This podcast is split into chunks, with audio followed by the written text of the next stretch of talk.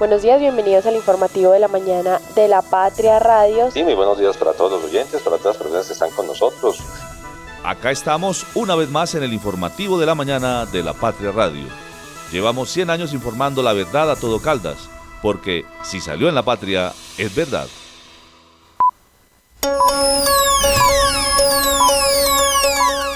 El informativo de la mañana en la Patria Radio.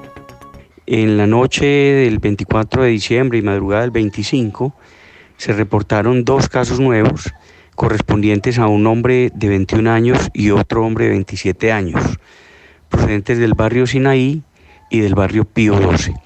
Uno de ellos lesionado por elementos pirotécnicos tipo papeleta y el segundo por totes. Alguno de los dos eh, presentó quemaduras de segundo grado que requirieron manejo hospitalario.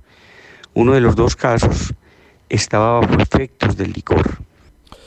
¿Qué tal? ¿Qué tal? Buenos días. Escuchábamos al secretario de Salud de Manizales, Carlos Humberto Orozco Telles, con el reporte de quemados por pólvora en Manizales luego de la noche de Navidad.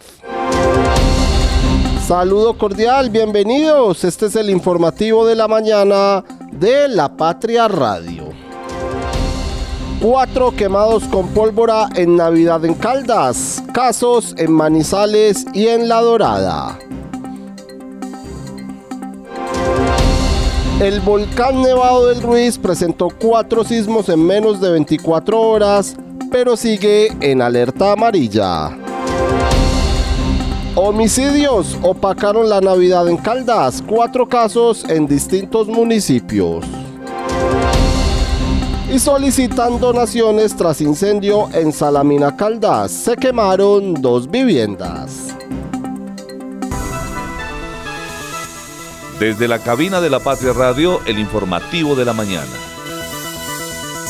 Conduce Juanita Donato, con Liced Espinosa y el equipo de la redacción del diario La Patria.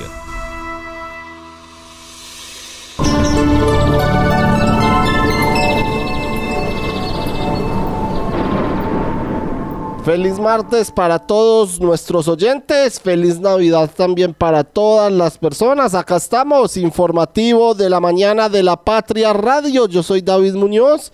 En este martes 26 de diciembre del 2023, a cinco días de que se termine el año y acá estamos con la información climática y de mucho interés para todos ustedes, pues el cielo hasta ahora está mayormente nublado en la ciudad de Manizales, así amaneció haciendo frío a esta hora en la capital caldense cuando tenemos 15 grados de temperatura, pero como les decimos, la nubosidad está en el 75%, mayormente nublado entonces el cielo en la capital caldense, una humedad del 93%, y hay, eh, aunque no hay lluvias a esta hora en Manizales, sí se espera eh, que predomine un día frío para hoy en la capital caldense. Sobre las 9 de la mañana podría aparecer el sol, pero tenuemente pues luego seguirían predominando las nubes a las 10, a las 11, a las 12, a la 1 de la tarde cuando predominarían algunas lluvias y tormentas dispersas, así que el panorama en este martes, martes 26 de noviembre, es de un día frío y lluvioso en la capital caldense. El tráfico a esta hora. Martes 26 de diciembre, sí señor don Ricardo, muchas gracias a usted por la corrección, se le va yendo a, dije noviembre yo creo, pero bueno, efectos del frío que está haciendo a esta hora en la ciudad de Manizales, así es doña Alicet, vamos a revisar el, el tráfico a esta hora en la capital caldense, cómo se encuentra la movilidad en la ciudad de Manizales y empezamos por el ya habitual trancón en el sector de los cámbulos en la vía panamericana. En esta ocasión, eh, para los carros que se dirigen desde Villa María hacia el sector de la estación Uribe, los que vienen también de la ENEA hacia la estación Uribe, hacia la fuente y demás, pues allí hay tráfico lento hasta ahora en el municipio o saliendo del municipio de Villa María y llegando a la terminal de transportes Los Cámbulos En la avenida Kevin Ángel también se presenta el trancón habitual que ustedes ya conocen allí en las obras del intercambiador vial de los Cedros en la salida del barrio Peralonso para los vehículos que conectan con los que vienen allí por la avenida Kevin Ángel. Se presenta algo de trancón y lo mismo los carros que están ingresando a esta hora a la ciudad de Manizales que vienen por ejemplo del municipio de Neira. Se presenta algo de trancón allí para ingresar al sector del intercambiador vial de los Cedros. El resto de la vía Manizales Neira está despejada a esta hora y sin ningún inconveniente en la movilidad hasta llegar a este municipio del norte caldense. Continuamos eh, revisando el tráfico a esta hora en la ciudad de Manizales. Observamos algunos eh, pequeños puntos rojos en el centro de la ciudad, en la avenida del centro, por el almacén París y también por el sector de San Andresito, donde avanzan a paso lento las obras del bulevar de la 19. La avenida Santander también fluye con normalidad, algún pequeño trancón cerca del multicentro Estrella y también llegando al batallón Ayacucho. Y finalmente la avenida paralela, la movilidad fluye en completa normalidad en este martes. Las acciones valen más que mil palabras, por eso en Caldas ya es una realidad el desmonte de los peajes de la quiebra de Vélez y la estrella. Esto significa competitividad para los habitantes del norte, turismo sin excusas y demuestra el buen momento de las finanzas del departamento. Gobierno de Caldas, dicho y hecho. Gobernación de Caldas, primero la gente. Conectar personas con soluciones energéticas es la idea que mueve a Gensa, una empresa con más de 400 colaboradores que trabajan por brindarle energía a su país. Somos Gensa, energía que conecta. Recuerde que usted también puede acceder a los servicios del Hospital Santa Sofía de manera particular y con las tarifas más económicas de la región. Consulta con especialistas a 64.500 pesos y consulta con subespecialistas a 129.000 pesos. Mayor información 887-9200 extensión 752. Cotraman, una empresa al servicio del Oriente de Caldas. Viaje siempre con nosotros a Manzanares, Samaná, Bolivia, Pensilvania, Marquetalia, Marulanda y La Dorada. Informes al 312-260-0698. Descubre la magia de conducir un nuevo Renault con nuestros increíbles descuentos navideños de hasta 8 millones 100 mil pesos. El regalo perfecto está más cerca de lo que piensas. Compra ahora y recibe beneficios exclusivos. SOAT más matrícula más impuestos. Visítanos en nuestras sedes Renault en Manizales y Dorada. Aplica términos y condiciones. Encuéntrenos siempre en podcast. Escúchenos en Spotify buscando La Patria Radio. Las primeras de primera. 7 de la mañana, 12 minutos. Ya se encuentra con nosotros la señorita Lisette Espinosa con la con el saludo muy cordial para ella y la feliz Navidad también para ella, Lisette. Bienvenida, buenos días. Martes 26 de diciembre del 2023, 24 páginas de información para todos nuestros oyentes. Edición 36.346 de la patria de hoy, Lisette y una bonita portada, una limpia y bonita portada tenemos a esta hora para todos nuestros oyentes. Lisset, bienvenida, buenos días. Muy fríos días, David. Empezamos este 26 de diciembre eh, nublado, pero bueno, esperemos que en la semana esto se mejore. Y bueno, ya estamos prácticamente a cinco, a cuatro días, cinco de que termine el año y de que eh, culmine esta alcaldía de Carlos Mario Marín.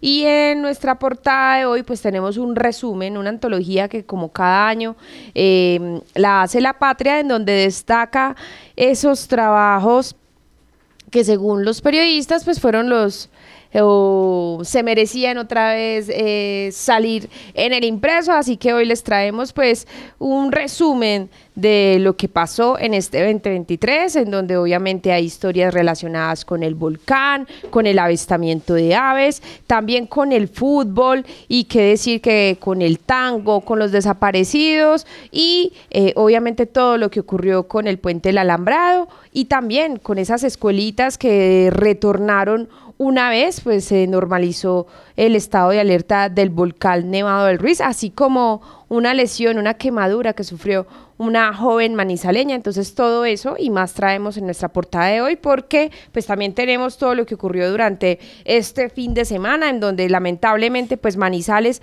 ya superó eh, sus quemados, si se compara Sí. con en el 2022, eh, ya tenemos nueve lesionados en Manizales también, pues hay otros más en otros municipios y obviamente pues los homicidios también eh, no pasaron en vano en esta Navidad. Acá tenemos pues eh, lo ocurrido en nuestro departamento, así como el incremento de la actividad sísmica perdón, del volcán Nevado del Ruiz, que sigue obviamente en su estado de alerta eh, Así es, Lisette. Esa es la primera página entonces de hoy para todos nuestros oyentes, para todos nuestros lectores también.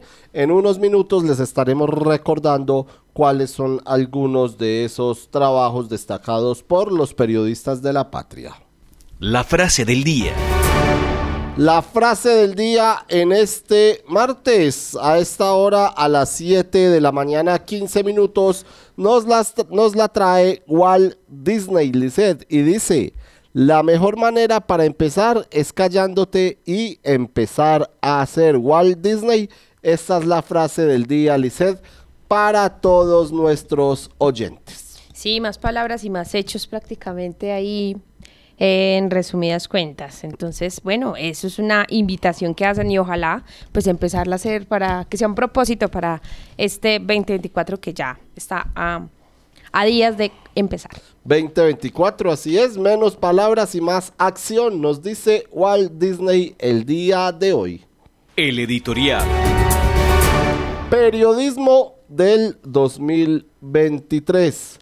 La desinformación se ha multiplicado y su uso para las campañas políticas sucias hizo de las suyas una vez más en este año de elecciones regionales. En esos momentos en los que se valora más la calidad de la información, cuando los ciudadanos se dan cuenta de eh, cuando los ciudadanos se dan cuenta de que pueden ser engañados fácilmente, como lo escribe Moisés Naim en su libro La revancha de los poderosos. La posverdad puede ser una poderosa herramienta estratégica para los autócratas, autócratas más cínicos, pero también cegar de forma desastrosa a los crédulos. Esta es una amenaza real para la democracia y así lo han advertido pensadores del talante de Daniel Generaitit y Boy Chunlahan.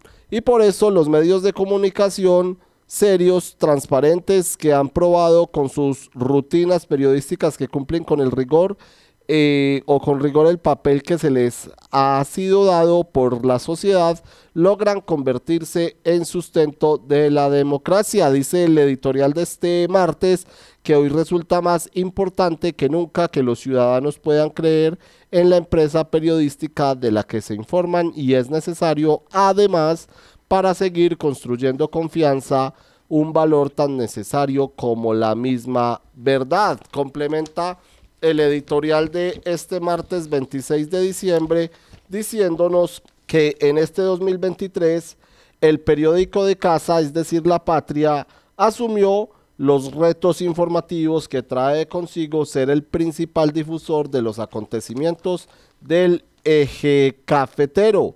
El aumento en la actividad del volcán Nevado del Ruiz, por ejemplo, las elecciones regionales, las condenas a varios alcaldes por escándalos de corrupción por el entramado de las marionetas, la falta de liderazgo y capacidad gerencial de la alcaldía de Manizales, también además las elecciones regionales para definir mandatarios, concejales y diputados y los juegos nacionales y paranacionales con sus incumplimientos en obras civiles y su éxito en lo deportivo.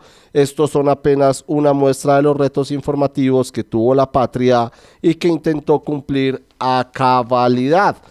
Por eso el editorial de este martes también dice que el verdadero premio que reciben nuestros periodistas es conseguir un resultado que favorezcan a los ciudadanos, así sea tan pequeño como un grano de mostaza, como lo escribió en algún momento José Restrepo Restrepo, quien durante casi 40 años guió los destinos de este medio. Cada año para mostrar parte de lo mejor que se hace en la redacción, publicamos una muestra de lo hecho por nuestros periodistas informes que a la vez son un resumen de acontecimientos, de personajes, también de anécdotas, de historias resilientes, en fin, una muestra de caldensidad y de los caldenses.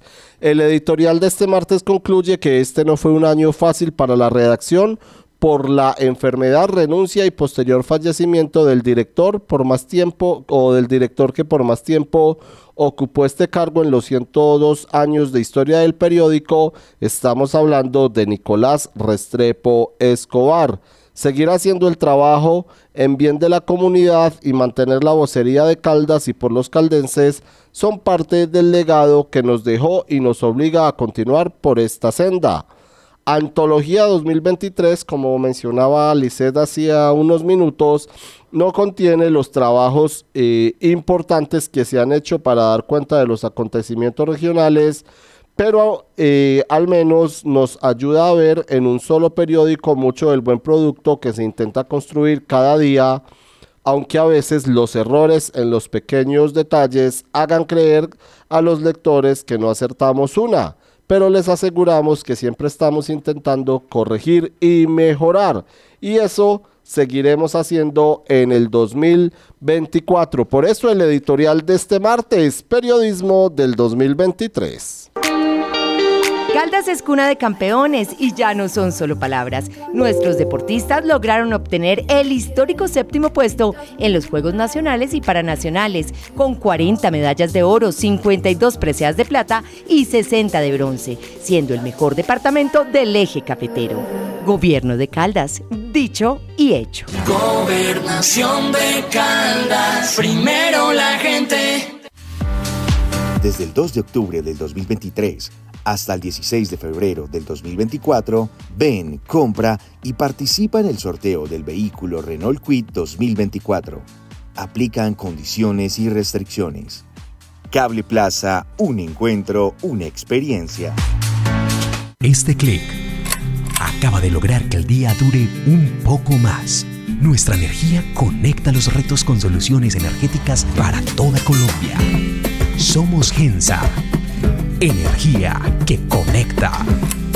En Uniminuto somos Eje Cafetero. Matricúlate con nosotros y haz posible tu sueño de ser tecnólogo, profesional o especialista. Contamos con precios subsidiados, becas y descuentos para que formes parte de la familia educativa más grande del país. Además, la inscripción no tiene ningún costo. Contáctanos en Pereira y Cartago al 320-688-2983 y en Chinchiná al 314-750-9347. Uniminuto, haciendo realidad el país que queremos. Vigilada Min Educación. ¿Sabías que ahora también puedes enviar giros internacionales en su suerte? Gracias a nuestro convenio con Western Union. Ingresa a susuerte.com slash giros internacionales y conoce los puntos su suerte autorizados para que envíes tus giros al exterior fácil, rápido y seguro. ¡Su suerte! Siempre te da más.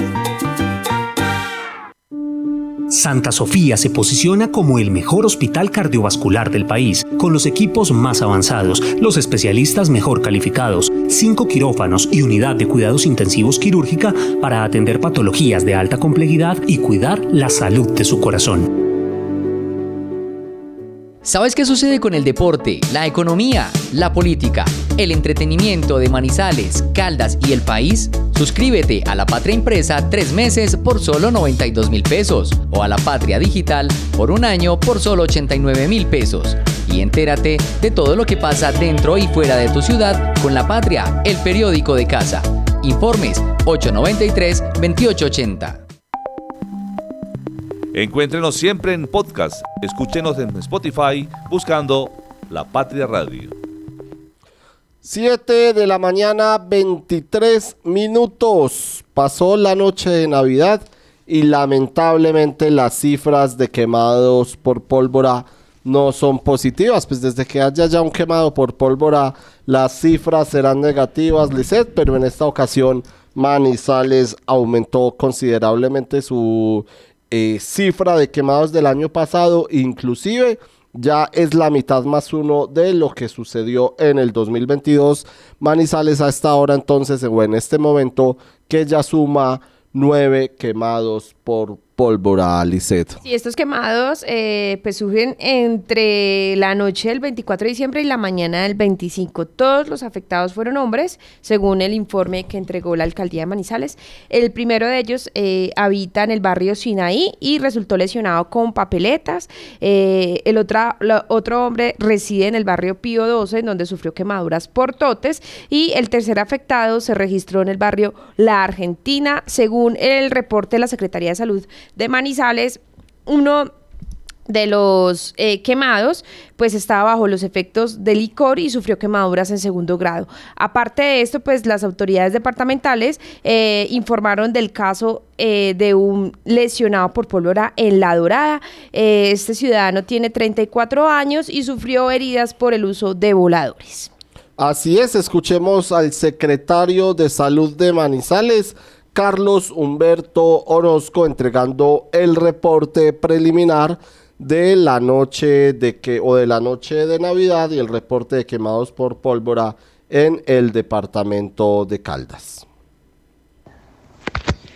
Hoy 25 de diciembre del año 2023, Manizales totaliza ocho casos de lesionados por elementos pirotécnicos. En la noche del 24 de diciembre y madrugada del 25, se reportaron dos casos nuevos correspondientes a un hombre de 21 años y otro hombre de 27 años, procedentes del barrio Sinaí y del barrio Pío 12. Uno de ellos lesionado por elementos pirotécnicos tipo papeleta y el segundo por totes. Alguno de los dos eh, presentó quemaduras de segundo grado que requirieron manejo hospitalario.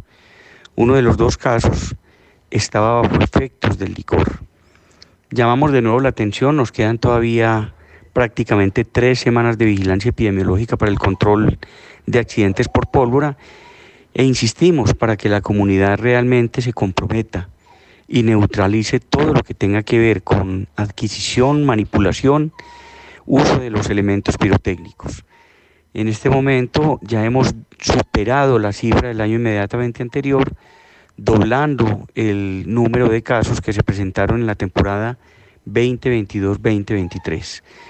Para todos una, eh, un feliz año, ya tenemos que entrar en esta etapa nueva de celebración, pero reiteramos que este 31 de diciembre no se convierta en un riesgo más. Por lo tanto, acudimos a la voluntad y al compromiso de toda la ciudadanía para evitar este tipo de accidentes. Sales entonces que ya completa o ya suma nueve casos de personas afectadas por pólvora. Ese nuevo caso se reportó en el barrio La Argentina y corresponde a un hombre, como decía Lizeth, de 20 años, quien resultó lesionado en la mañana de este lunes 25 de diciembre. Así las cosas, ¿cómo está el panorama en la capital caldense con respecto a años anteriores? Acá se los vamos a mencionar. En cifras, en la temporada anterior, 2022-2023, se quemaron con pólvora personas en Aguadas, en La Dorada, en Villa María, en Manizales, también en Río Sucio, en Salamina, en Anserma, en Aranzazo, en Chinchina, en Manzanares, además en Marmato, en Palestina y en Samaná. De los lesionados, que sumaron 28 en ese momento, fueron 5 mujeres y 23 hombres. Uno murió, 9 de ellos son menores de edad de 3, de 8, de 9, 10, 11, 13, 15, 15 y 17 años. Entre tanto, en el periodo 2021-2022, Caldas registró 38 afectados. En el rango de edad hasta los 13 años, eh, fueron cuatro menores de edad o cuatro niños. Los jóvenes entre los 15 y los 19 años fueron cinco personas. Entre tanto, los adultos entre 20 y 44 años, 24, además los mayores de 60 años fueron cinco personas. Ese es el reporte entonces, Liced, antes de ir con la, eh, la, información del volcán Nevado del Ruiz, ese es el reporte de eh, quemados por pólvora en este fin de semana en la capital caldense y el total de casos en el departamento ya son 23, 23 eh, casos entonces, 6 menores de edad, los que se han quemado por pólvora Liced en el departamento de Caldas. A las 7 de la mañana, 28 minutos, Liced, ¿qué pasó con el volcán Nevado del Ruiz esta semana. Usted que ha sido tan amiga del volcán Nevado del Ruiz este año. Sí, simplemente el, el Servicio Geológico Colombiano pues nos informó que eh, desde eh, el 24 de diciembre pues se reportaron algunos eh, sismos en menos de 24 horas, pero hay que recordar que el Nevado del Ruiz, el volcán, está en estado de alerta de actividad amarilla y por ende pues esto es normal dentro de su condición. Sin embargo, eh, pues lo que siempre nos dicen desde el Servicio Geológico Colombiano es que estos comportamientos pues no se deben normalizar. Eh, al contrario, hay que hacerles pues un seguimiento por si llega a eh, pasar algo extraordinario. Así que lo importante aquí es que el Servicio Geológico Colombiano, que es el, el que monitorea pues los volcanes en nuestro país, pues nos informa de estos comportamientos. Eh, nos dicen acá que eh, el primer sismo se reportó a las 2 de la tarde y es un incremento asociado a la actividad de fracturamiento de roca en el sector oriental del volcán Ruiz, aproximadamente a 5 kilómetros de distancia del cráter Arenas. Perdón. Los sismos pues también se localizaron en profundidades entre los 3 y 4 kilómetros y eh, algunas personas que residen en la cabaña y en el cañón de Lagunilla, esto ubicado en el Tolima, pues también eh, lo sintieron. Estos sismos reportados como sentidos ocurrieron el pasado domingo a las 2 de la tarde, 2 y 3 de la tarde y 5 de la tarde y ayer a eso de las 8 y 13 de la mañana. Desde la tarde del domingo también se comenzó ese registro de sismicidad asociada a la actividad del domo, es decir, a toda la lava ubicada en el fondo del cráter y este tipo de sismicidad se eh, intensificó en la noche a partir de las 11 y se mantuvo hasta las 7 y 40 de ayer presentando aumento en su nivel de energía principalmente entre las 4 y 50 de la mañana y las 5 y 50 de la mañana. De la mañana estos sismos fueron de nivel de energía bajo a moderado y estuvieron relacionados tanto al fracturamiento de roca como a la dinámica de fluidos. Eso fue como la información, pero recordar pues que se recomienda eh, a la comunidad conservar calma y estar muy atenta a toda la información proporcionada por el Servicio Geológico Colombiano sobre la evolución del estado del volcán. Así es, Lizeth, la evolución sobre todo que mantiene su nivel de alerta amarilla y de pronto las personas tienden a relajarse, si se puede llamar de alguna manera, o a tranquilizarse eh, debido pues a que a la actividad del volcán Nevado del Ruiz Lisset, pero usted que fue testiga, que habló inclusive eh, con varios de los habitantes en las zonas aledañas al Nevado del Ruiz, sabe que la, la, precaución hay que mantenerla. Así es, David, no nos, como dice el Servicio Colombiano, no nos podemos eh, tranquilizar o dar estos, estos, estos, estos comportamientos como normales, aunque son normales dentro del Estado, pues no podemos dejarlos pasar por alto. Al contrario, hay que seguir haciéndole ese monitoreo.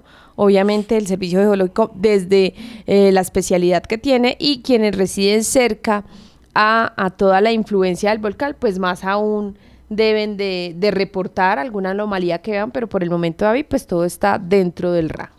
Así es, Lisset, 7 de la mañana, 32 minutos. Ahora nos vamos con la información judicial en este martes, Lisset, porque se presentaron homicidios y se opacaron las festividades de Navidad en cuatro municipios de Caldas, en Manizales, en Chinchiná, en Risaralda y en Marmato Lisset, ocurrieron cuatro homicidios que mancharon la celebración navideña este fin de semana. Así es, David. El primer eh, homicidio ocurrió el sábado. Allí, eh, pues, eh, hirieron a Felipe Patiño en el barrio El Bosque de Chinchiná.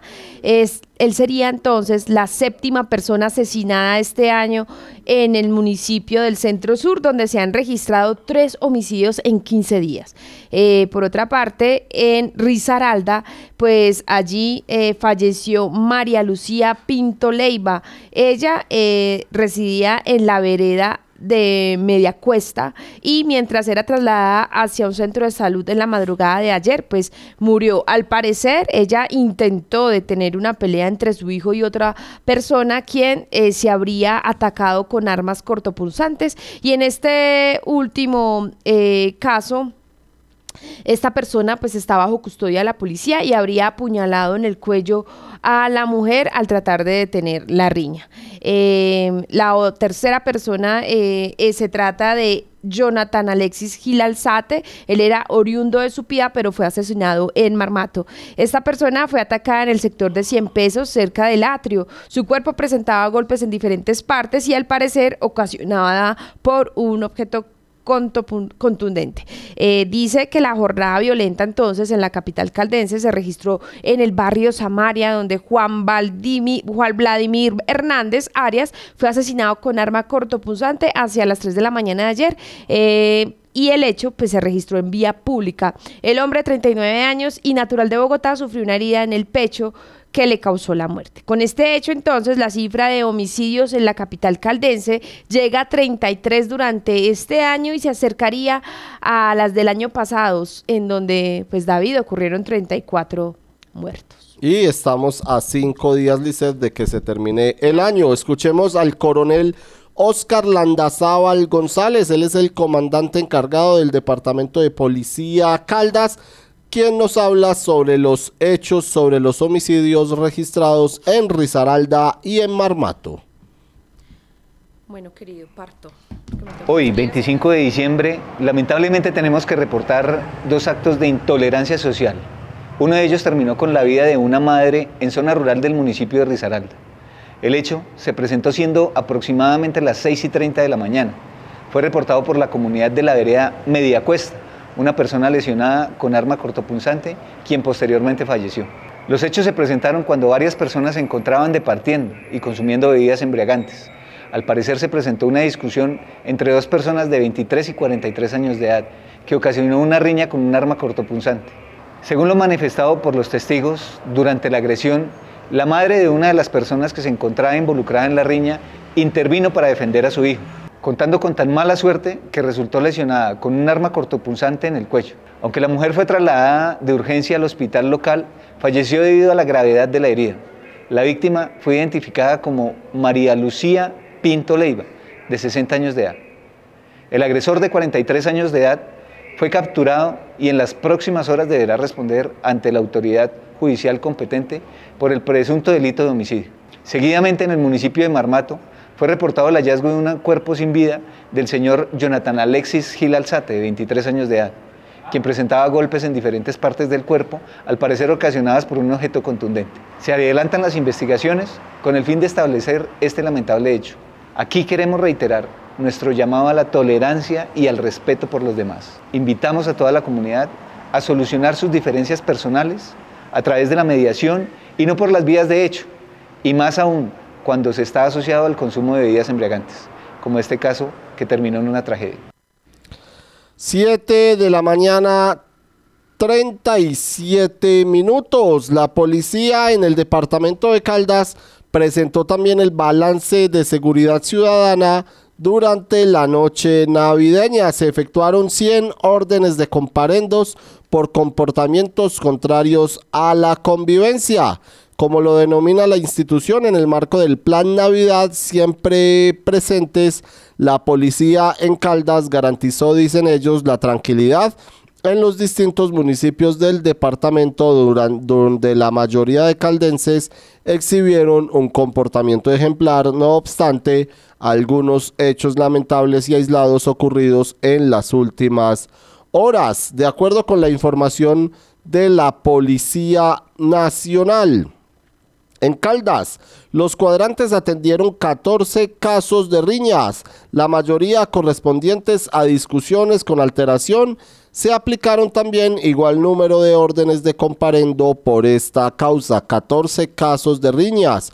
Las acciones adelantadas por la Policía Nacional permitieron la captura de seis personas, cinco en flagrancia y uno por orden judicial. Además, la incautación de más de 72 elementos pirotécnicos. Por otra parte, las acciones desplegadas en el marco del Plan Navidad, especialmente en vía pública y lugares de alta afluencia de público, permitió la incautación de una importante cantidad de estupefacientes y 61 armas cortopunzantes durante la noche de, de, Navidad, explica la policía del departamento Caldas, la ciudadanía efectuó eh, a la línea de emergencia 123 y a los números de los cuadrantes 350 llamadas. Muchas de ellas se dieron para poner en conocimiento comportamientos contrarios a la convivencia, entre los que se encuentran el exceso de ruido, las actividades sospechosas y el consumo de estupefacientes, entre otros. El Código Nacional de Seguridad y Convivencia Ciudadana en este código se efectuaron 100 órdenes de comparendos por comportamientos contrarios a la convivencia contemplados en, como les decimos, en el Código Nacional de Seguridad y Convivencia Ciudadana, de los cuales 14 fueron por riñas, 60 por porte de armas cortopunzantes y 13 por transportar, comercializar o manipular elementos pirotécnicos. Sobre la movilidad y control en las vías, de acuerdo con los registros de la seccional de tránsito y transportes, se movilizaron eh, paso eh, peaje cerca de 8.113 vehículos, de los cuales 3.788 salieron de Manizales y 4.325 entraron al departamento o a Manizales, al departamento de Caldas. Entre eh, los diferentes planes de control realizados fueron sancionados 13 conductores por infracciones al código de tránsito, lo que implicó la inmovilización de un vehículo. Este fin de semana además se efectuaron unos 108 o se efectuaron alrededor de 185 pruebas de embriaguez. Por fortuna todas resultaron negativas, dice la policía en Caldas. Es decir, que la comunidad está atendiendo las recomendaciones de las autoridades. Por municipios. En Anserma, la vereda El Limón, fue lesionado con arma cortopunzante un hombre de 37 años, al parecer por hurtarle una motocicleta. En Neira, en la vereda El Aguacatal, se presentó una riña entre dos ciudadanos, uno de ellos de 54 años de edad, quien resultó lesionado en su mano izquierda con un arma cortopunzante. El agresor, el agresor huyó del lugar y las unidades lo tienen plenamente identificado, las unidades policiales esperan ellos que en las próximas horas se dé con su captura por el presunto delito de lesiones personales. Al finalizar, el comandante encargado de la policía en Caldas resaltó el buen comportamiento de los caldenses y reiteró que unos 1.300 uniformados están dedicados exclusivamente a garantizar la tranquilidad durante las fiestas de Navidad, fin de año y comienzo del 2024. Escuchemos entonces al coronel Oscar Landazábal, el comandante encargado de la policía en Caldas, con su balance del fin de semana. En el marco del Plan Navidad, en Navidad siempre presentes, la Policía Nacional en Caldas garantizó la tranquilidad en los distintos municipios del departamento, donde la mayoría de los caldenses exhibieron un comportamiento ejemplar. No obstante, se presentaron algunos hechos lamentables y aislados ocurridos en las últimas horas. Las acciones adelantadas por los uniformados permitieron la captura de seis personas, cinco en flagrancia y uno por orden judicial, la incautación de 72 elementos pirotécnicos y una importante cantidad de estupefacientes, asimismo 61 armas cortopunzantes. Durante la noche de Navidad se recibieron 350 llamadas a los diferentes números de cuadrantes, muchas de ellas para poner en conocimiento comportamientos contrarios a la convivencia, entre los que se encuentran el exceso de ruido, actividades sospechosas, consumo de estupefacientes y otros. Se efectuaron 100 órdenes de comparendo, de las cuales 14 fueron por riñas, 60 por porte de armas cortopunzantes y 13 por transportar, comercializar o manipular elementos pirotécnicos. En materia de movilidad, la seccional de tránsito y transporte reportó la movilización de 8.113 vehículos por las vías del departamento. Los controles ejecutados permitieron la realización de 13 comparendos por infracciones al Código de Tránsito y una inmovilización de un vehículo. Es importante resaltar que no se presentaron homicidios durante el día de Navidad. En materia de lesiones personales, se nos presentaron dos hechos de intolerancia social asociados al consumo desmedido de bebidas embriagantes en los municipios de Anserma y Neira. En Anserma, en la vereda Limón, fue lesionado con arma cortopunzante un hombre de 37 años, al parecer por hurtarle en una motocicleta. En Neira, en la vereda del Aguacatal, se presentó una riña entre dos ciudadanos, uno de ellos de 54 años de edad. Resultó lesionado en su mano izquierda con un arma cortopunzante. El agresor huyó del lugar, ya nuestras unidades lo tienen plenamente identificado y esperamos en las próximas horas se dé la captura por el delito de lesiones personales. Finalmente, el comando del Departamento de Policía de Caldas resalta el buen comportamiento de los caldenses, reiterando que más de 1.300 uniformados están dedicados exclusivamente a garantizar la tranquilidad durante las fiestas de Navidad. 7 de la mañana, 44 minutos. Entre tanto, el pasado fin de semana se presentó un incendio en Salamina Caldas. Esto ocurrió el 24 de diciembre y por eso la Defensa Civil de Salamina solicita donaciones de ropa en buen estado, comida, implementos de aseos y lo que se desee contribuir para ayudar a los damnificados por el incendio estructural presentado en el sector La Tolfa el pasado domingo. El número al que se puede comunicar eh, para donar es el 311-630-4103. La conflagración que afectó cuatro habitantes de dos viviendas habría sido generada por un cortocircuito. Esta fue atendida bomberos y la unidad de gestión del riesgo municipal. Recuerde, si usted quiere ayudar a los afectados por el incendio en Salamina, puede comunicarse al 311-630-4103 y ayudar a las personas en este incendio que se presentó en Salamina el pasado fin de semana. Ya les vamos a hablar de los afectados por este incendio en Salamina. El, como les decimos, este fin de semana, bueno, eh, Miriam Lucy Patiño, eh, hablando pues del, del, tema judicial, es una de las eh, víctimas en Risaralda Caldas. El incendio en Salamina al que les hacemos referencia, si me permiten un segundo que se nos fue acá la información, eh, bueno, la, la, Secretaría entonces de Medio Ambiente de Caldas que reportó este incendio estructural en Salamina y que eh, en el sector del barrio El Playón que dejó afectadas dos viviendas. Escuchemos a Paola Andrea Loaiza, ella es la secretaria de Medio Ambiente de Caldas, quien explica lo que sucedió en este incendio. El día de hoy, 24 de diciembre, se presentó un incendio estructural en el barrio El del área urbana del municipio de Salamina. Desafortunadamente, el resultado de este incendio fue la pérdida total de dos viviendas en las cuales residía un adulto mayor, eh, una mujer mayor de edad y sus hijos eh, menores de edad.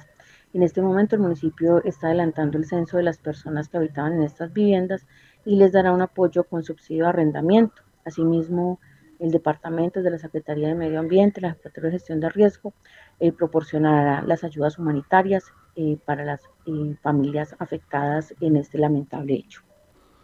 La Defensa Civil entonces de Salamina, que como les decimos, solicita respetuosamente a la comunidad en general donaciones de implementos tales como eh, ropa en buen estado, comida, implementos de aseo y lo que deseen donar a los damnificados del incendio del 24 de diciembre en el barrio El Playón, sector La Tolfa, en Salamina. Los afectados son Dubán García de 73 años, Marta Lucía López de 31 años, José Yesid de 8 años y Tristón Daniel López de 13 años. Estas son las personas damnificadas por el incendio estructural. Como les decimos, si usted les quiere colaborar al 311-630-4103 para que apoye a las personas debido a este incendio en Salamina a las 7 de la mañana 48 minutos.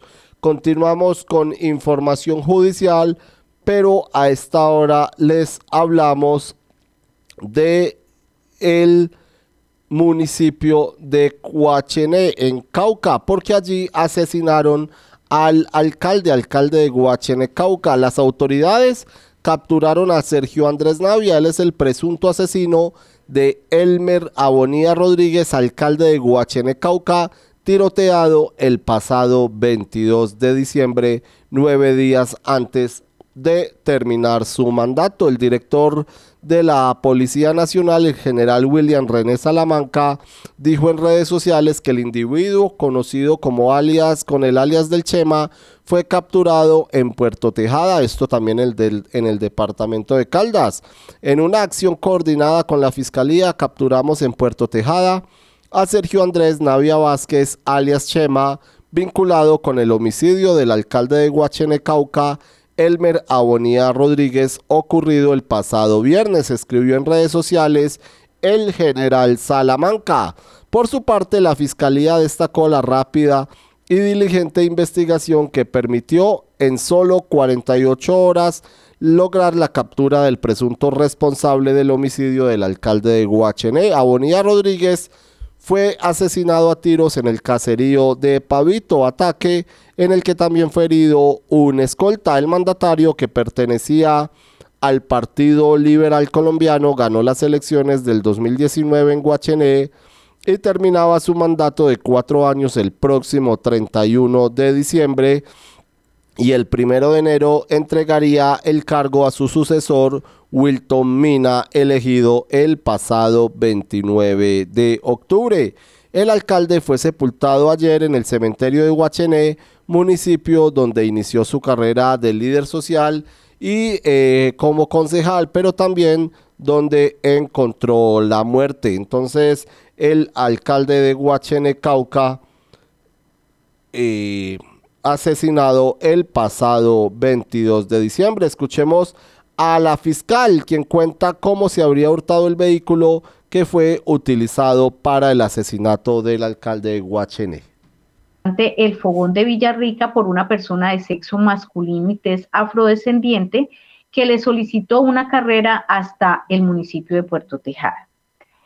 En la ruta ya desplazándose desde el fogón de Villarrica hasta Puerto Tejada, esta persona que abordó el vehículo lo intimidó con un arma de fuego de defensa personal y le lo desvió hacia la vereda Primavera. Estando en la vereda Primavera de, de, perdón, de Villarrica, eh, y habiéndolo pues ya intimidado con un arma de fuego, lo despoja de su vehículo automotor eh, también lo despoja de un celular en regular estado y de la suma de 100 mil pesos en efectivo. Estando en ese lugar, llegan cuatro personas más que salen de los cañaduzales, que también están portando armas de fuego, le vendan los ojos, lo amarran de sus manos con los cordones de sus zapatos y lo retienen allí en ese lugar en contra de su voluntad por espacio aproximado de dos horas, hasta que el Señor logra salir. Escuchemos también a la fiscal. Ella señala cómo presuntamente llegaron los sujetos armados a la finca donde estaba el mandatario local.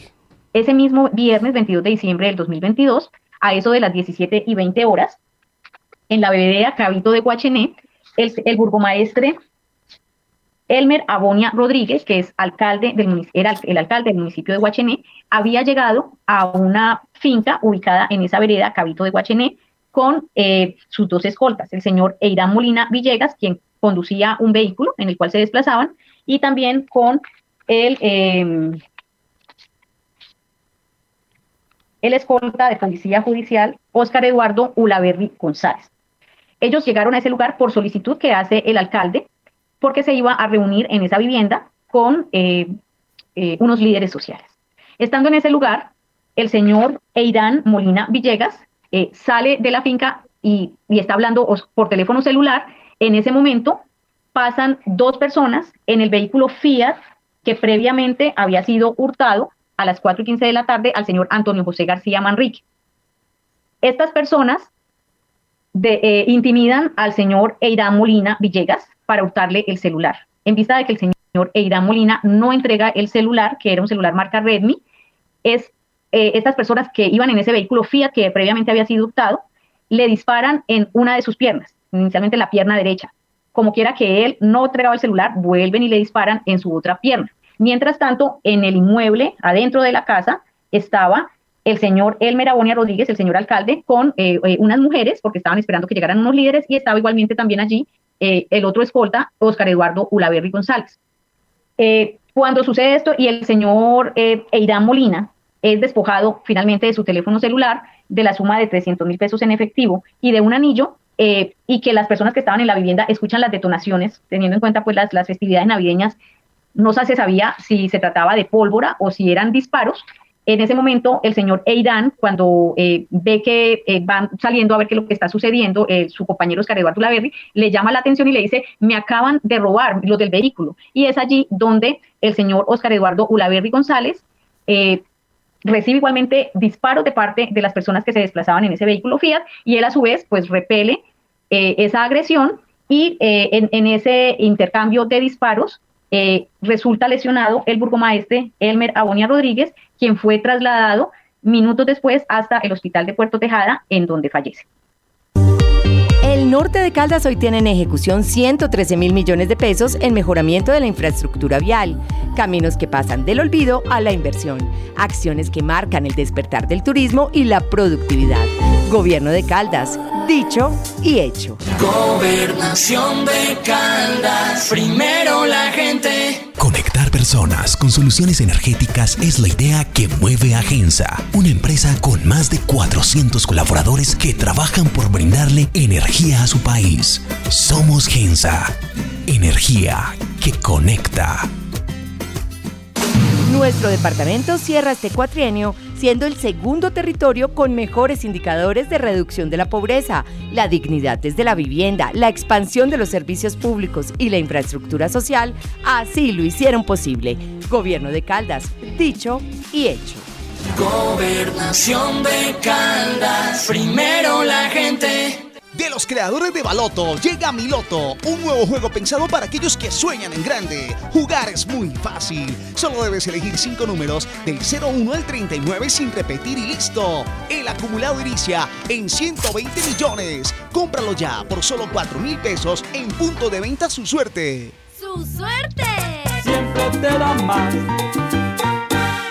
¿Sabes qué sucede con el deporte, la economía, la política, el entretenimiento de Manizales, Caldas y el país? Suscríbete a La Patria Impresa tres meses por solo 92 mil pesos o a La Patria Digital por un año por solo 89 mil pesos. Y entérate de todo lo que pasa dentro y fuera de tu ciudad con La Patria, el periódico de casa. Informes 893-2880. Encuéntrenos siempre en podcast. Escúchenos en Spotify buscando La Patria Radio. 7 de la mañana, 56 minutos. Avanzamos. Este es el informativo de la mañana de La Patria Radio. En esta fría mañana manizaleña. Gracias a todos ustedes por estar conectados con nosotros. Ya pasó la Navidad, a quienes no se los dijimos, una feliz Navidad para todos ustedes y ya se viene la última semana del año, un, eh, una feliz eh, o un feliz año también ya adelantado para todos ustedes. Gracias por su sintonía, lo mismo que para Nancy García, quien nos escribe eh, a través de nuestro Facebook Live. Bendecido día, feliz Navidad también para usted Nancy, buenos días para Darío Aguirre González y buenos días también para Has Hernando, eh, quien se refiere ya a la salida del alcalde de Manizales. 7 de la mañana, 57 minutos, informativo de la mañana de La Patria Radio. A esta hora escuchemos a varios ciudadanos sobre cómo cierran el año en sus finanzas personales. En el 2023 nos fue re mal, en general en todo el año. ¿Por qué? eh, la economía bajó muchísimo. Las ventas, todo se fueron al piso. Y con respecto al 2022, ¿cómo le fue económicamente? ¿Empeoró? ¿Se mantuvo pues la tendencia a la baja? No, bajó, bajó mucho. ¿Y el 2022 había sido difícil también? No, ¿O- el 2022 pues fue súper bien para nosotros, fue muy bien.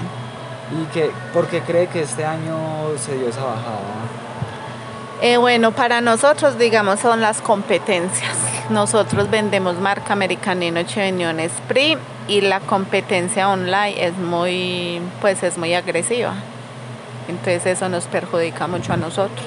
¿Y la economía de su hogar? eh, Ah, bueno, se lógica? mantuvo, no. La economía de mi hogar se mantuvo. Este año fue buena. Igual, pues digamos, normal, sí, pues para mí normal. Normal. O sea, no, la inflación que hubo, pues por ejemplo, el aumento de los alimentos ultraprocesados no afectaron Eh, mucho. no, pues digamos que pues no me fijo como que mucho en eso, entonces pues la verdad para mí es como que en eso es normal todo. mal porque adquirí muchas deudas y no y la el plata no alcanza. Es que todo está muy caro muy alto de muchos altos costos. Y con respecto al año anterior, fue, ¿se empeoró o también el año pasado fue malo, fue difícil? no empeoró. Empeoró. Eh, ¿Por qué cree que empeoró este año? no sé porque siento que eh, todo incrementó mucho. El mercado todo todo todo Súper bien. ¿Por qué? Porque llegamos acá al departamento de Caldas y ¿De dónde es usted? de Montería, Córdoba. Y pues nos encontramos una fuente de empleo excelente que nos mejoró el ingreso económico en el 2023. Entonces, su cierre del 2023 es bueno. Excelente. Y con respecto al 2022, ¿cómo le fue? ¿Mejoró la situación? ¿O el año pasado también fue bueno? Eh, no tan bueno como 2023. ¿El año pasado fue difícil económicamente? Sí, difícil económicamente. ¿Por qué? Porque la situación de empleo en, en Montería, Córdoba no es fácil y siempre se complicó el ingreso económico. Mi situación económica del 2023 cierra con una tendencia a la baja, debido a que eh, justo en este diciembre el costo de vida, pues percibo que se ha incrementado porque en todo lo que tiene que ver con las compras para el hogar y, la satisfacción de esos gustos de diciembre, eh, los precios de los productos se han incrementado. Y lo puedo ver en que la mayoría de los negocios están haciendo promociones en esta temporada buscando la atracción pues de los recursos de la comunidad en general pero no creo que, mm, que haya logrado un efecto importante ya que mm, el poder adquisitivo de los colombianos después de la pandemia eh, se vino a menos creo que el- la capacidad de gasto del colombiano eh, promedio se ha disminuido y en mi caso para fin de año yo creo que se ha venido a menos. Con respecto al año pasado, ¿mejoró, empeoró, se mantuvo la tendencia a la baja?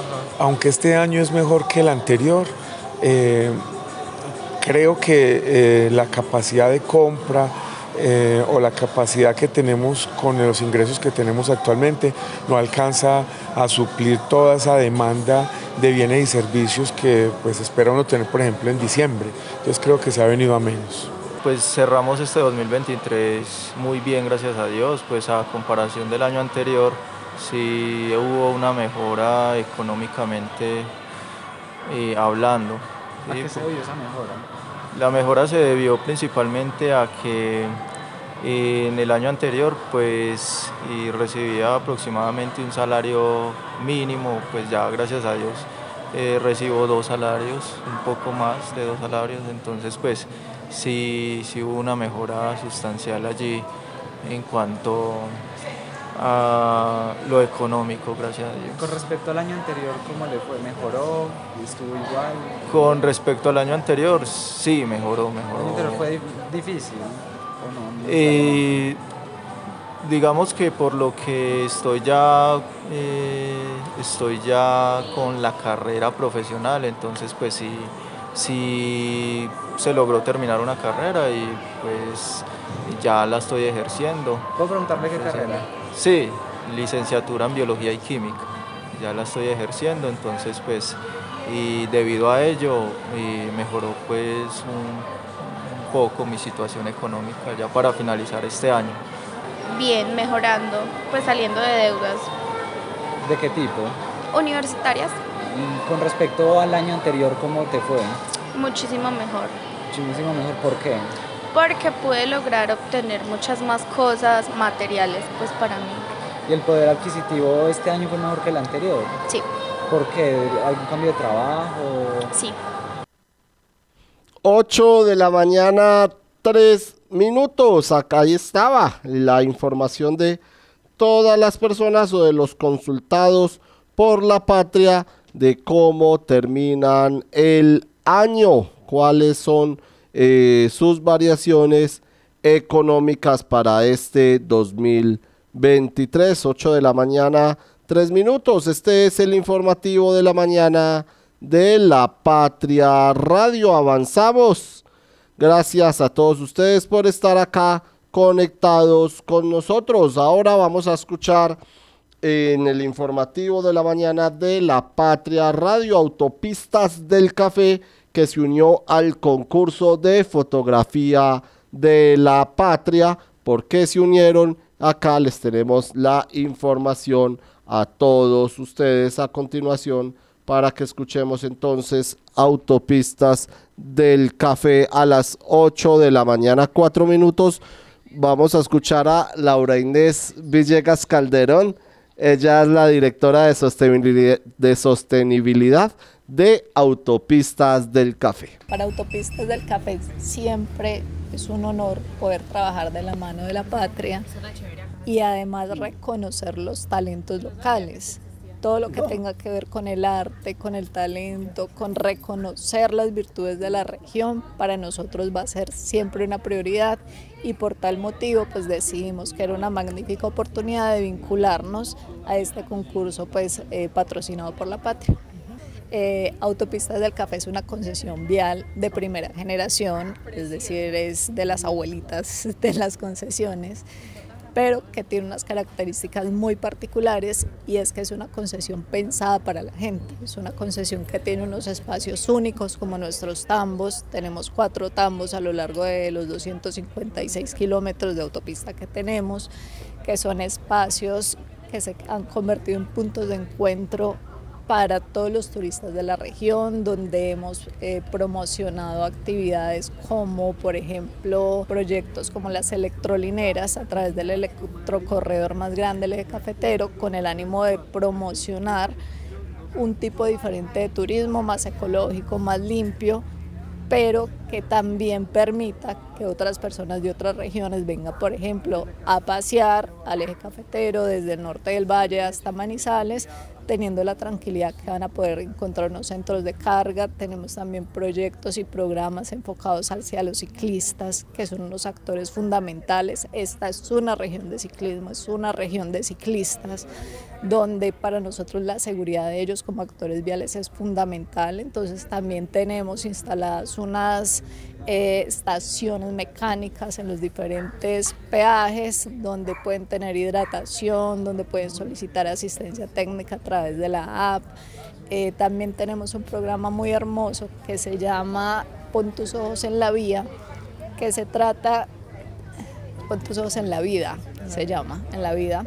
Eh, que se trata de rescatar esa fauna que se puede ver involucrada de pronto en algún en siniestro vial, en algún atropellamiento, tanto animales silvestres como domésticos. Entonces llegamos a unos puntos de acuerdo con las corporaciones autónomas regionales de Caldas, Quindío y Risaralda y trabajamos de la mano con los municipios para hacer los rescates de los animales más fáciles y poder llevarlos a los centros de bienestar animal que las autoridades tienen destinados para estos fines.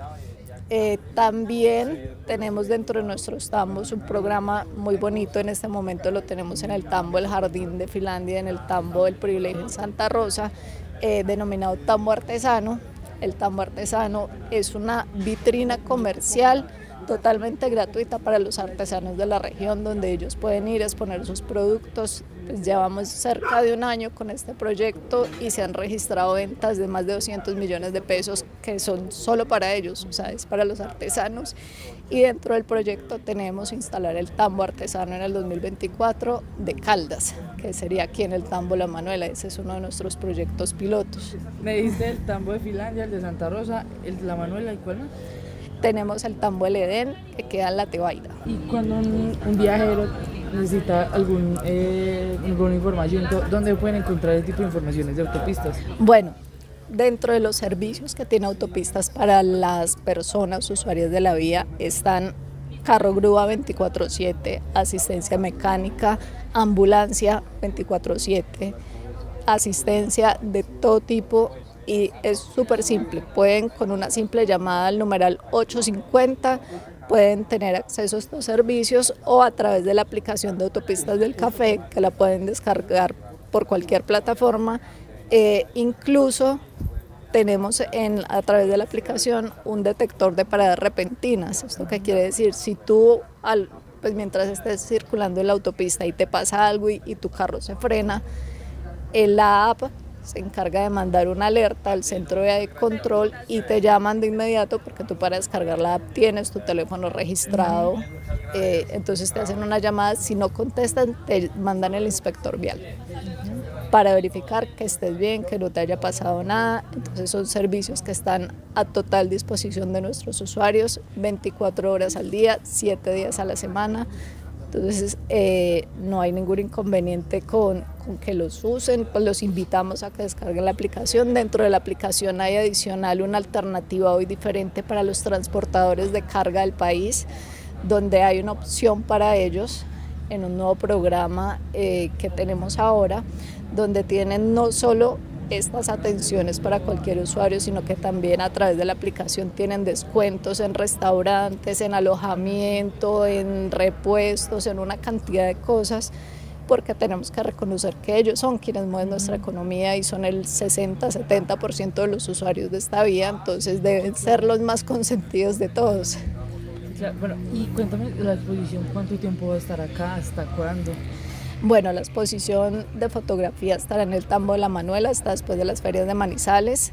Se encontrará aquí para que todos puedan ver el arte de estos participantes, están pues las fotografías premiadas y otras adicionales, entonces los invitamos a que vengan, a que se tomen un buen café, que disfruten de un magnífico clima y adicional pues disfruten de, del arte de estos grandes artistas.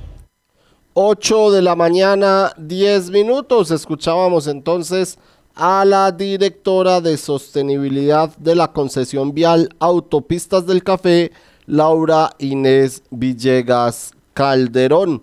Las fotografías cuentan historias. Este es el caso de la imagen capturada por Sebastián Timarán Lazo de José Octavio Zuluaga Salazar y su fiel compañero Lucas. Esta foto fue la ganadora en la, en la categoría cotidianidades del concurso de fotografía organizado por La Patria y Autopistas del Café, la premiación que se realizó la semana pasada en el Tambo de la Manuela en donde, como decía la directora de sostenibilidad, la exposición fotográfica que se mantendrá hasta enero próximo. Como un encuentro cotidiano fue el que fue que se conocieron José Octavio Zuluaga Salazar y Sebastián Timarán, ya que el primero cuida los carros con su perro Lucas en la calle larga del barrio Palermo de Manizales y el segundo es un fotógrafo manizaleño que trabaja por este sector.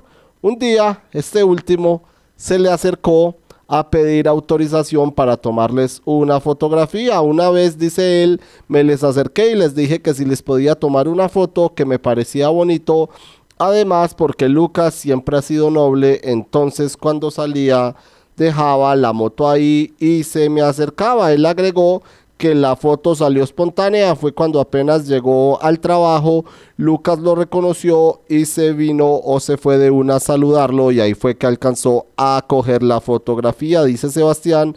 Luego la imprimió y se la pasó a don José. Desde eso han tenido contacto con él y lo que ha podido eh, y en lo que ha podido lo han ayudado. Ustedes pueden ver la fotografía en lapatria.com slash entretenimiento. Sebastián Timarán se refirió a lo que significa ganar este concurso. Es algo lindo, primero por el reconocimiento de que la foto gustó, que va más allá, que en realidad cuenta una historia y siento que fue algo bonito poder ganar este o poder generar ese impacto con una foto, además de estar feliz por don José y Lucas porque sin ellos no existiría la foto y los pueden observar ustedes como les decimos entonces en lapatria.com.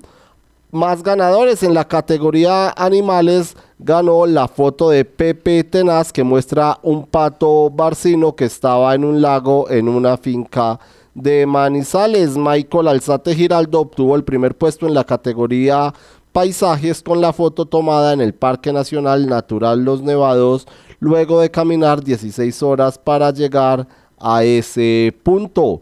En la edición del 2023 del concurso de fotografía de la patria se vinculó Autopistas del Café y como les decimos, la exposición estará hasta el próximo 15 de enero en el tambo de la Manuela. Antes de finalizar nuestro eh, informativo de la mañana de la Patria Radio, nos quedan 15 minutos.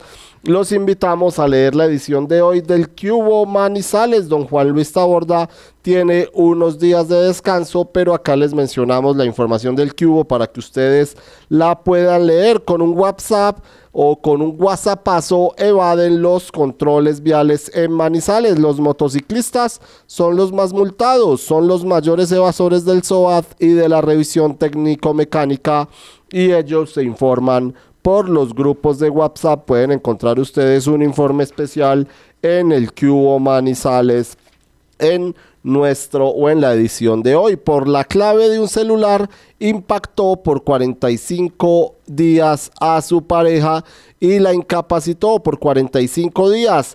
La defensa del sujeto exigía absolución ante las dudas. Ustedes lo pueden entonces observar. Un sujeto identificado eh, o un sujeto más bien pagará cuatro años y ocho meses de cárcel por agredir salvajemente a su novia, todo porque no la dejó ver el celular.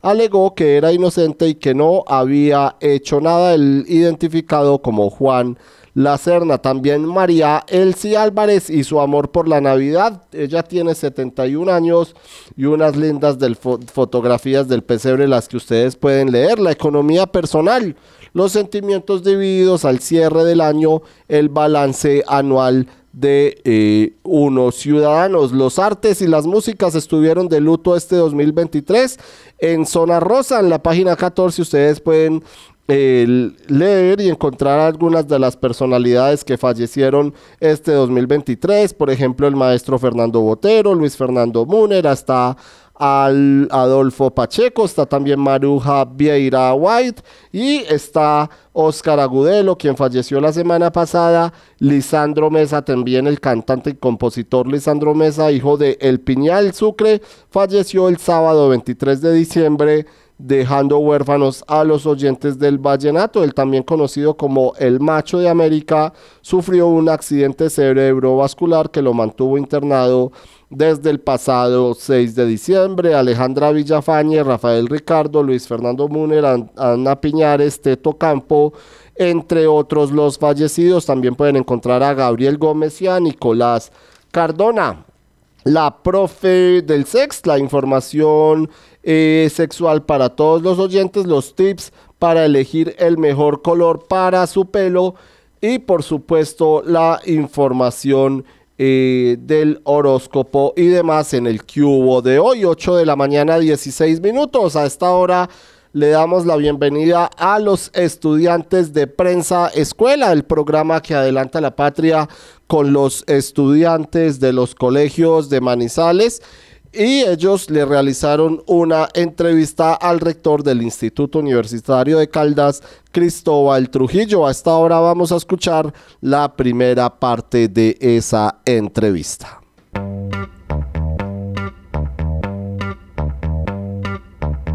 Eh, buenas tardes, con ustedes Gabriela Roa transmitiendo para Prensa Escuela. El día de hoy estamos con el rector del Instituto Universitario de Caldas. Damos la bienvenida a don Cristóbal Trujillo Ramírez. Muchas gracias por recibirnos aquí en oficina. A ustedes muchas gracias por la visita, por querer conversar conmigo. Esta tarde me acompañan Estefanía Reich y María José Rendón. Bienvenidas a compartir este espacio. Buenas tardes, Gabriela. Encantadas de tener esta super invitada. Para entrar en materia, nos gustaría saber qué lo llevó a escoger esta profesión. Bueno, yo creo que el uno de los propósitos fundamentales del ser humano es la trascendencia. Y yo creo que esta es, si no la más, una de las profesiones donde el ser humano tiene la posibilidad de trascender. Eh, y trascender es una dimensión ultra del ser humano. Entonces, eh, creo que a través de la educación el ser humano tiene la gran posibilidad de trascender, de ir más allá, de, de- de explorar otras dimensiones. Y entonces eso, ese, ese deseo de trascender en la dimensión humana fue lo que me llevó a inclinarme por la educación.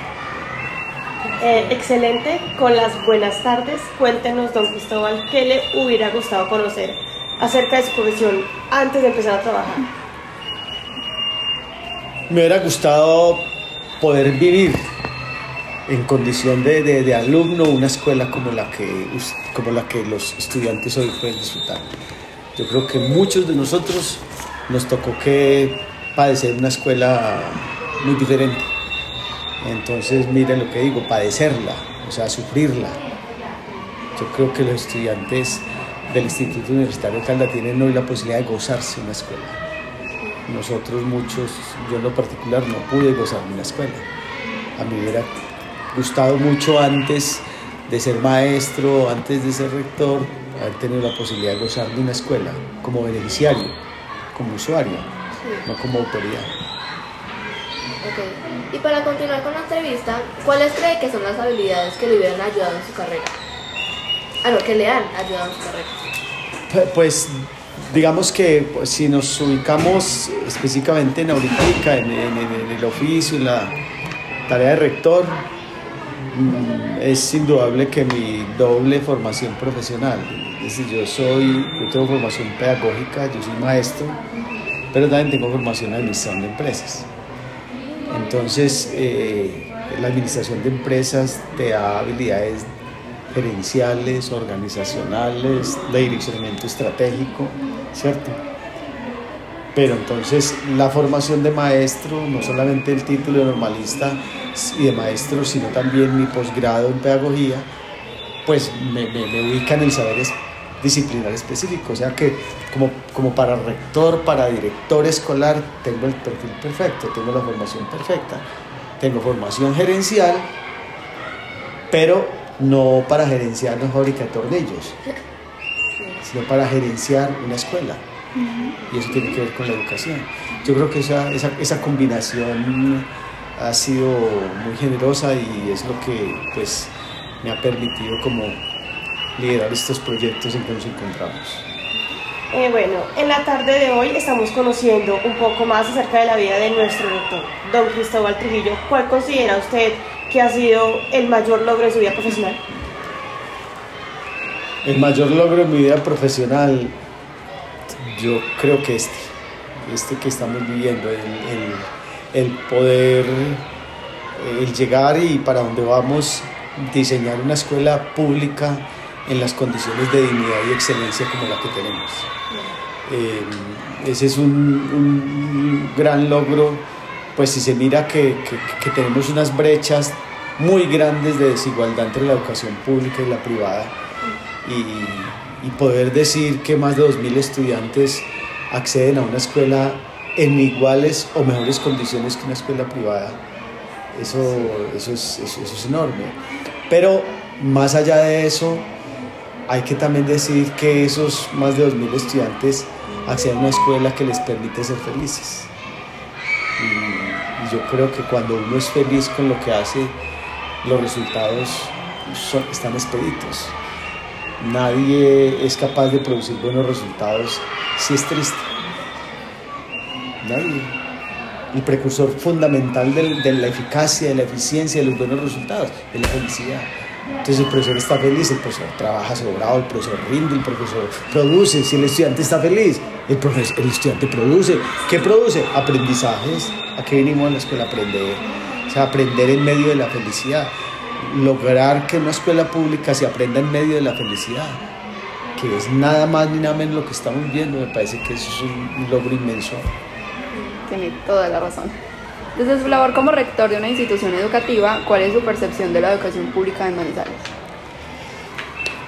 Bueno, yo tendré que decir que la, la educación pública, si nosotros observamos la educación en Colombia, tendríamos que decir que la educación pública en Manizales es buena y está por encima de los estándares. Mm. Pero entonces, es- eso en absoluto es una verdad, pero en términos relativos no lo es tan cierto. ¿Por qué? Porque es que la educación pública en Colombia es, un lote rezagado. Entonces nosotros sí estamos como en la punta del lote, pero el lote va para la cola. ¿Sí me hace entender? Es decir, la educación pública en Colombia es, es un desastre.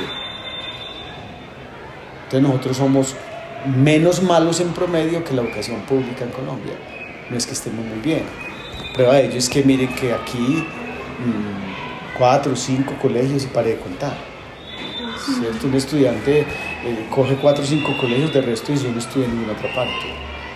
Y todos los muchachos y toda la vida de la ciudad quieren estudiar en los cuatro o cinco colegios y ningún otro. ¿Eso que nos indica? Y somos 52. O sea que hay 48, que 47 que no están haciendo bien las cosas. A pesar de que en promedio Manizales es de los mejores sistemas educativos de Colombia. Pero ya les decía, ese Colombia está por ahí, si lo comparamos con Latinoamérica o si lo por encima de nosotros en educación hay cantidad de países, ¿cierto? Entonces, pues podemos decir que, que- que estamos a paz y salvo si nos comparamos con, la, con, la, con, las, con el país, pero indudablemente que estamos muy lejos de lo que debería ser una escuela. O sea, si nosotros comparamos el, deber ser de la escuela, independiente si es pública o privada, con lo que es una escuela pública tomada al azar, tendríamos que decir que hay muchas materias pendientes. Tenemos muchas cosas por, por hacer y por mejorar. Supimos que. 8 de la mañana, 25 minutos. Se nos vaya este informativo de la mañana de la Patria Radio. Mañana escucharemos una nueva parte de la entrevista con el rector del Instituto Universitario de Caldas a través de los estudiantes del programa de prensa escuela. Como les dijimos al inicio de nuestra emisión, la Patria recoge hoy algunos de los mejores trabajos hechos por sus periodistas en una muestra que permite repasar acontecimientos e historias de la región durante este año. Y algunos de esos trabajos son El Señor Tango, con ustedes El Señor Tango de con Carlos Arturo Mesa y su amor por este género, también Carolina que reconstruye cuerpo y alma tras las llamas. Ella manipulaba una chimenea de alcohol y un accidente le causó quemaduras en la mitad de su cuerpo. El derrumbe del alambrado impulsó las marranitas. Hablamos del puente El Alambrado entre el Quindío y el Valle del Cauca luego de la caída de este puente el 12 de abril. Por supuesto están los altos costos para controlar el dopaje en Colombia. El laboratorio de Bogotá lleva seis años cerrado. Este es un informe deportivo. La escuela San Pablo entre claros y oscuros. Esta es la sede de la institución educativa El Roble en Neira. También están las caficultoras unidas por un mundo sostenible, 10 productoras que definen los mayores retos ambientales. Todo por encontrar a su hijo adoptivo, lo que ha vivido una manizaleña desde el 18 de noviembre del 2021. La otra imagen del volcán Nevado del Ruiz, una recopilación de fotografías a blanco y negro de la erupción del volcán del Ruiz de eh, hace 37 años, de 85 y cómo se encuentran estos sitios el día de hoy. En este registro fotográfico no observará el volcán Nevado del Ruiz despejado o con su formarola. Por el contrario, verá la otra imagen, la que mostró hace 37 años cuando hizo erupción. Flora está activa ante cualquier llamado. Ella es de la vereda Papayal de Villa María y es una guardabosques. Y ante el nivel de actividad naranja en su momento del volcán Nevado del Ruiz, informa a los organismos del socorro sobre alguna eventualidad.